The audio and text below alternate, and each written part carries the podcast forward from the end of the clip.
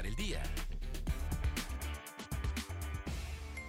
Buenos días, este miércoles 12 de febrero es tiempo de la información para empezar el día. En lo que va del 2020 se han detectado 13 casos nuevos de personas con VIH-Sida en la región del Istmo de Tehuantepec en Oaxaca, de los cuales el 100% son hombres, 10 de ellos son jóvenes de entre 19 y 30 años de edad. Dichas detecciones se suman a los más de 600 casos de los que lleva un control el Capacitz Salina Cruz.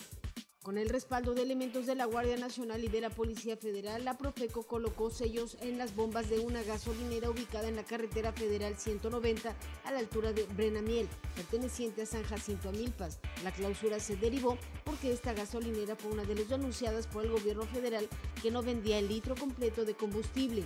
El gobernador Alejandro Muradino Josa informó que se esperan nuevos cambios en su gabinete para concretar los últimos tres años de gobierno. El mandatario estatal indicó que se deben a los retos que enfrenta el Estado, buscando siempre los perfiles idóneos para cada una de las secretarías y dependencias. Este martes, representantes del Cuerpo de Bomberos de Palo Alto, California, entregaron una donación a los bomberos de Oaxaca, un carro tanque y 100 equipos de respiración autónoma, lo cual fue gestionado por el Comité de Ciudadanos Hermanos Oaxaca Palo Alto, California.